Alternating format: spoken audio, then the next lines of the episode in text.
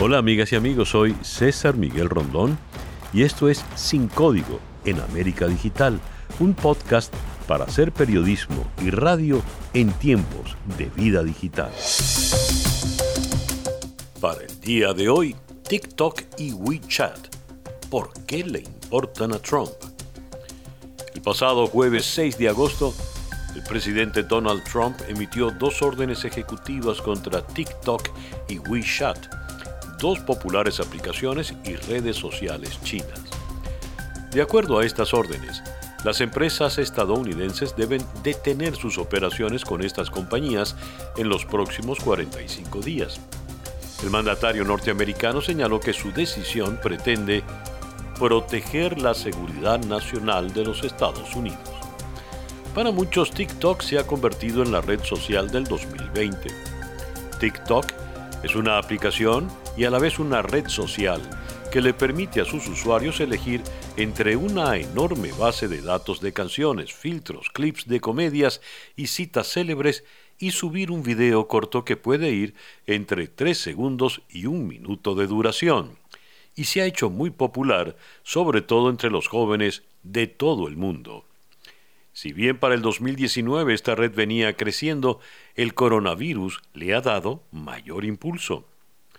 TikTok cuenta con más de 2.000 millones de descargas en todo el mundo en App Store y Google Play, según las estimaciones de Sensor Tower Store Intelligence, siendo India el país que ocupa el primer lugar con 611 millones de descargas, seguido por China en su versión conocida como Douyin y en tercer lugar Estados Unidos con más de 165 millones de descargas.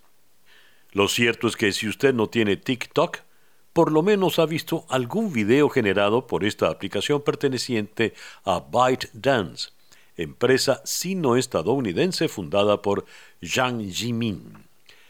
La creciente tensión entre China y Estados Unidos se ha trasladado a esta aplicación, TikTok, y recientemente se incluyó también a WeChat, otra aplicación china desarrollada por la empresa Tencent, que ofrece servicios de mensajería y llamada gratis, redes sociales, un sistema de pago online, entre otros servicios. En China, no se permite el uso de Facebook, Instagram o Google.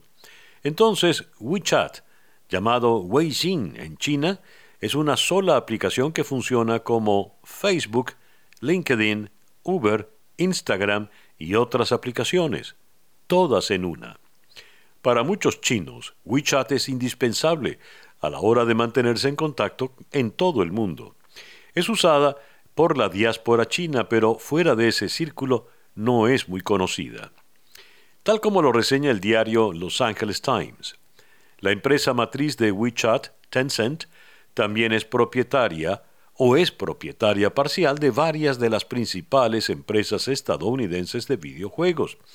LA's Riot Games, el estudio detrás de League of Legends es una subsidiaria de propiedad total de Tencent, y Tencent posee una participación del 40% en el fabricante de Fortnite, Epic Games, y participaciones de un solo dígito en los principales estudios Activision, Blizzard y Ubisoft, aunque un funcionario de la Casa Blanca aclaró que la orden ejecutiva solo bloquea las transacciones relacionadas a WeChat. Pero ¿dónde comienza esta polémica? La controversia viene desde hace unos tres años, en el contexto del enfrentamiento comercial entre las dos potencias, cuando China, en junio de 2017, aprueba su nueva ley de inteligencia nacional. Según señala un artículo publicado en el portal informativo La Tercera, a partir de esta ley, los funcionarios del gobierno de Estados Unidos comienzan a manifestar sus alarmas, ya que consideran que el lenguaje del texto legal permitiría que los organismos de inteligencia chinos puedan recolectar datos de las compañías que provienen de ese país. Los funcionarios chinos, por su parte, comienzan a remarcar que las compañías chinas deben cumplir con las leyes locales mientras están en el extranjero. Cita textual. En agosto de 2018, Donald Trump firma una orden que prohíbe a las agencias federales y sus contratistas adquirir equipos o servicios de Huawei, alegando que se atenta contra la seguridad nacional y para mayo de 2019 firma una orden ejecutiva contra Huawei en base a las preocupaciones de espionaje por la ley de 2017. En octubre del 2019, a través de una carta dirigida a Joseph Maguire, director de Inteligencia Nacional, los senadores Tom Cotton y Charles E. Schumer piden investigar las prácticas de recopilación de datos de TikTok, alertando que podría representar un peligro de seguridad nacional. TikTok, como respuesta, publica una entrada en su blog donde ratifican que eran completamente independientes en las prácticas de seguridad de datos y no tenían nexos con el gobierno chino. Entre el último trimestre del 2019 y comienzos del 2020 fue ocurriendo una serie de eventos destinados a marcar distancia en el uso de esta aplicación por parte de los entes gubernamentales. En noviembre, el senador Schumer solicitó que el ejército de Estados Unidos revisase utilizar a TikTok como práctica de reclutamiento.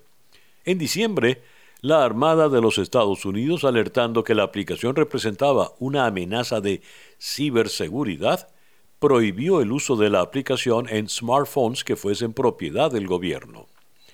Para enero de 2020, el Departamento de Seguridad Nacional prohibió el uso de TikTok en dispositivos adquiridos por el gobierno y para el mes siguiente, la Administración de Seguridad en el Transporte, TSA, prohibió que sus trabajadores tengan instalada la aplicación en sus smartphones personales.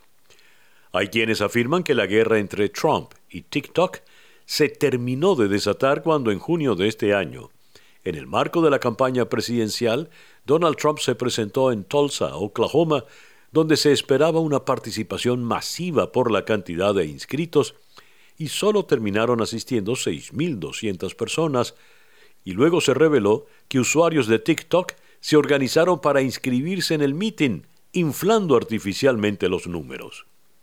Adicionalmente, entre junio y julio se han ido sumando otras advertencias en cuanto a esta red. Amazon le pidió a sus empleados a través de un correo electrónico que eliminasen la aplicación TikTok de sus dispositivos que tenían acceso al servicio privado de emails de la compañía aunque luego señaló que había sido un error enviar esa comunicación. El secretario de Estado Mike Pompeo el 7 de julio declaró que el presidente Trump estaba pensando en prohibir algunas aplicaciones de redes sociales chinas, incluyendo TikTok. El 11 de julio, tanto el Partido Demócrata como el Partido Republicano advirtieron a sus equipos sobre el uso de TikTok en el marco de la campaña presidencial, y las preocupaciones sobre la seguridad nacional. A principios del mes de agosto, el presidente Donald Trump declaraba, Estamos examinando TikTok. Podríamos prohibir TikTok. A lo mejor hacemos otra cosa.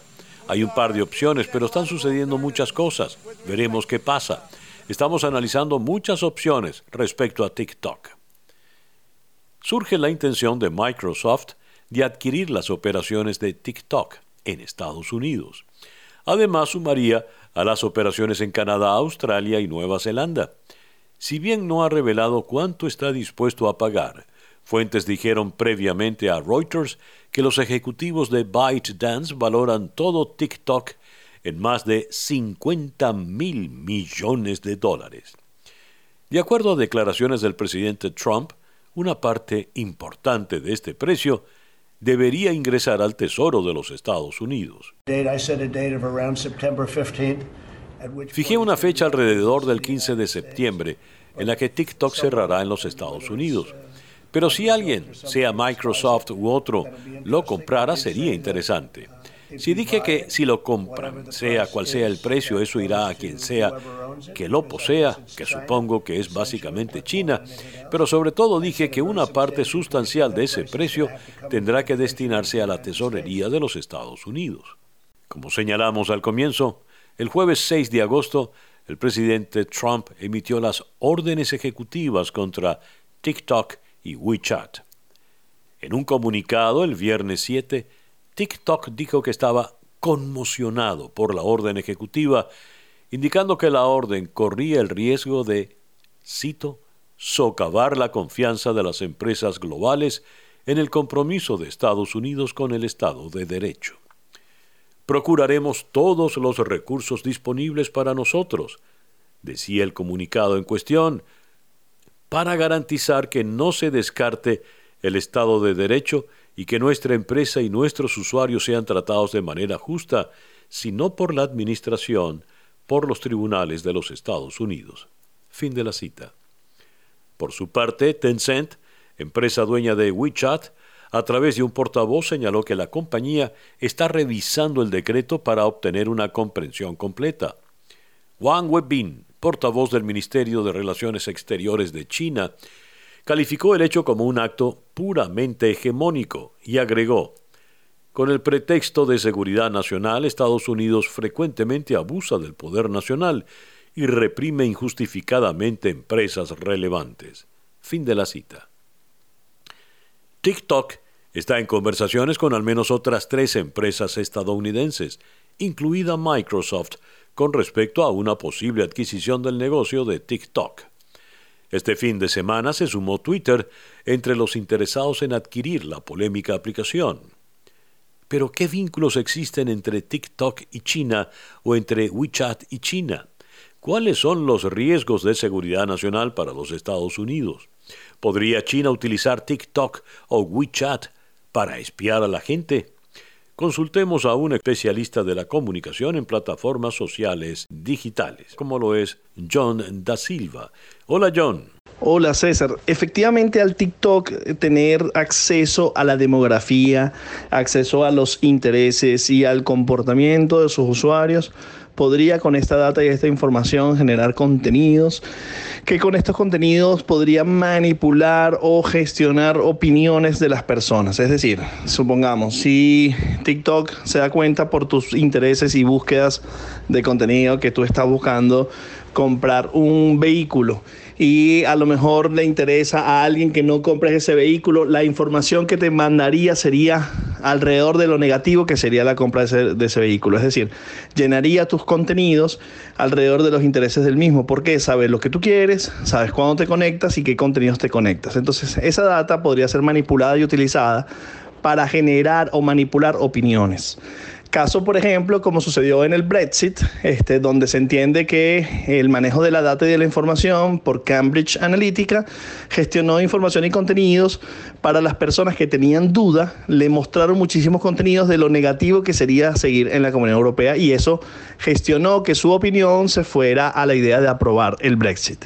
Ahora, ¿eso es algo de WeChat o de TikTok para el gobierno chino? Eh, sí, pero también es de Google y Facebook y YouTube y Microsoft para cualquier gobierno del mundo o por sus intereses propios. Este, el tema es la capacidad que nosotros tenemos como ciudadanos, como individuos, de poder garantizar que nuestra data, nuestros intereses, nuestros comportamientos digitales no sean utilizados y manipulados en contra de nuestras voluntades. Por eso, más allá de los gobiernos y de las plataformas, creo que lo importante es que los ciudadanos hagan procesos de conocimiento profundo de cómo están utilizando la data de estas plataformas para gestionar nuestros derechos, porque ya se vuelven derechos humanos al tener un efecto que podría estar en contra de las decisiones propias o la manipulación, inclusive de las decisiones políticas, por lo cual podríamos tener efectos democráticos si este, la utilización de la data se hace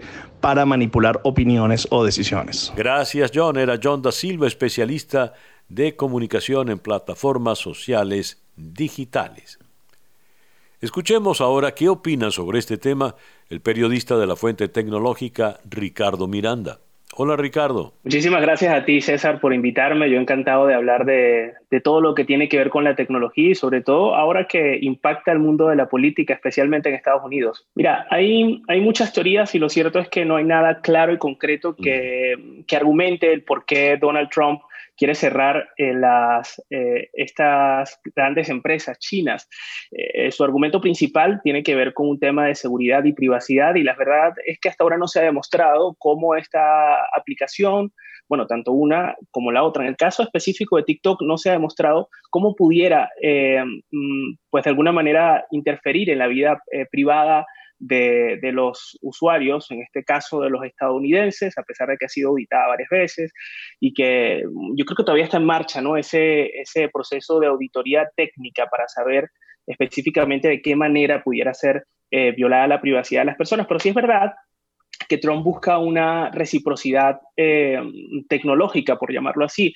Pongámonos un poco en contexto. En China, las personas no pueden tener acceso ni a Facebook, ni a Instagram, ni a WhatsApp, ni a ninguna de estas grandes aplicaciones que, que en Estados Unidos son de las más populares. Eh, sin embargo, eh, en Estados Unidos sí se puede tener acceso a aplicaciones como TikTok o como WeChat. Sí hay una diferencia bastante marcada desde el punto de vista político de una en relación con la otra, César. Porque en el caso de WeChat es una herramienta que básicamente sirve para el día a día de los que viven en China y que es controlada por el gobierno. Eh, hoy hablaba con una amiga que eh, vivió hasta hace poco en China y me estaba eh, enseñando cómo funcionaba la aplicación y me decía, mira, aquí tú puedes pagar la luz, pagar el agua, pagar, pedir un taxi, pagar comida, pagar todo lo que compres en la calle, hablar con tus amigos, funciona muy similar a WhatsApp, pero por, bajo ninguna circunstancia puedes hablar mal del gobierno porque básicamente vas preso. Entonces, ahí hay una diferencia entre TikTok y WeChat y, claro, notablemente eh, despierta los intereses políticos de Trump. Ahora, ¿qué, Trump hace todo en este momento calculando un, beneficio electoral, evidentemente. ¿Qué beneficio electoral le podría traer prohibir TikTok o WeChat? Sobre todo, habida cuenta la popularidad del primero de TikTok entre la juventud en Estados Unidos. Bueno, como dices, de WeChat, la verdad es que no, habría ninguna implicación por su baja cantidad de usuarios en Estados Unidos. Pero en el caso de TikTok, sí, ha destronado WhatsApp en cuanto a descargas y la factura política que le puede pasar, según algunos analistas, la verdad que es, es, negativa visto desde el punto de vista, eh, digamos, lógico, ¿no? Eh, de sentido común. Pero la verdad, como se mueven tantos intereses y desde el principio Trump ha sido bastante ágil con el manejo de las redes sociales, incluso antes de ser presidente. Recordemos el caso de Cambridge Analytica y cómo eh, logró pues mover la opinión pública a través de las redes sociales. La verdad es que es, que es un poco eh, difuso en comparación en ese caso, saber qué implicación positiva pudiera tener en, la carrera política que, bueno, ahora eh, enfrenta a una reelección, ¿no? E, es complicado saber, mira, esto le va a tener una implicación positiva. Mm, digamos, mm, a primera vista da la impresión de todo lo contrario, de que, de que eh, las consecuencias van a ser más negativas y que le puede pasar factura por el hecho de, de prohibir esta aplicación.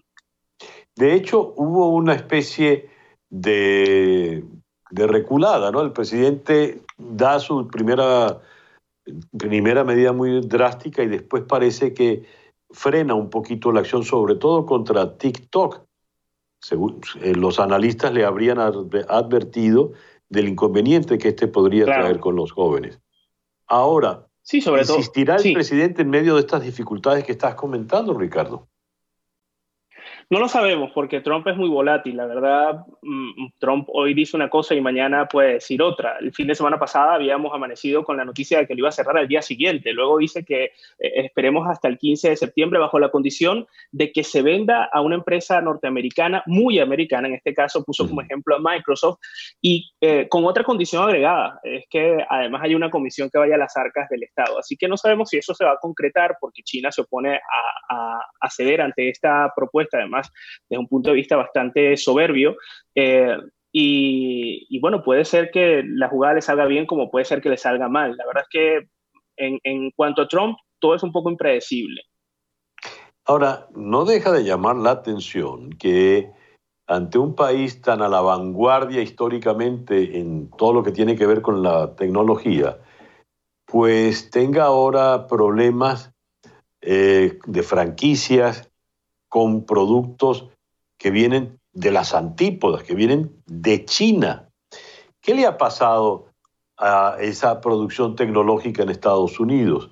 ¿Cómo es que los productos más populares o entre los productos más populares los chinos pareciera que están dando la voz cantante? Tiene que ver mucho con el hábito de consumo de, las personas. Es decir, hoy en día, eh, a diferencia de hace años atrás, uno podría decir, bueno, Estados Unidos eh, es líder en producción de, tecnología eh, y, a nivel incluso propagandístico hacía mucho alarde de esto, pero con la globalización, con la llegada de Internet, eh, cuando una empresa, indiferentemente del punto geográfico donde esté, logra entender cuál es la necesidad del usuario y, y la satisface a través de un servicio, en este caso una aplicación, se gana su empatía. En el caso de mm. Facebook e Instagram, ha marcado mucha distancia eh, de, los creadores de contenido porque son un negocio. O sea, para que tengas, para ponerte un ejemplo, cuando un creador de contenido sube un, post a su Instagram, solo le llega el 5 al 10% de sus seguidores. ¿Cuál ha sido el éxito de TikTok? Que cuando un creador de contenido sube un contenido, no solo le llega al 100% de sus seguidores, sino que lo promueve a otros seguidores que no necesariamente eh, son gente que le sigue, es decir, a, otra gente que, bueno, al final hace muchísima más promoción y los creadores crecen enormemente y por eso su popularidad, por, por promover contenido. Gracias, Ricardo. Era Ricardo Miranda, periodista de la Fuente Tecnológica desde la ciudad de Madrid.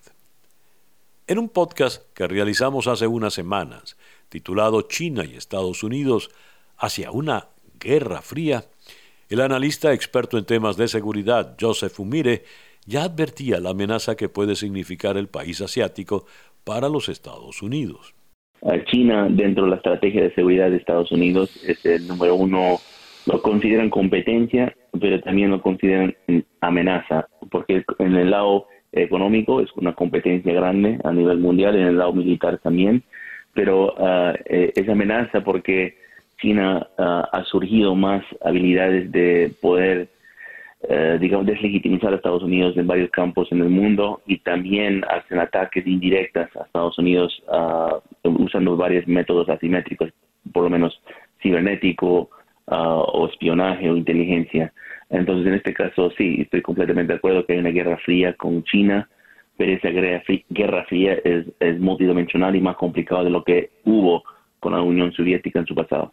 Las tensiones entre ambos países siguen creciendo en medio de la pandemia y de una atípica contienda electoral.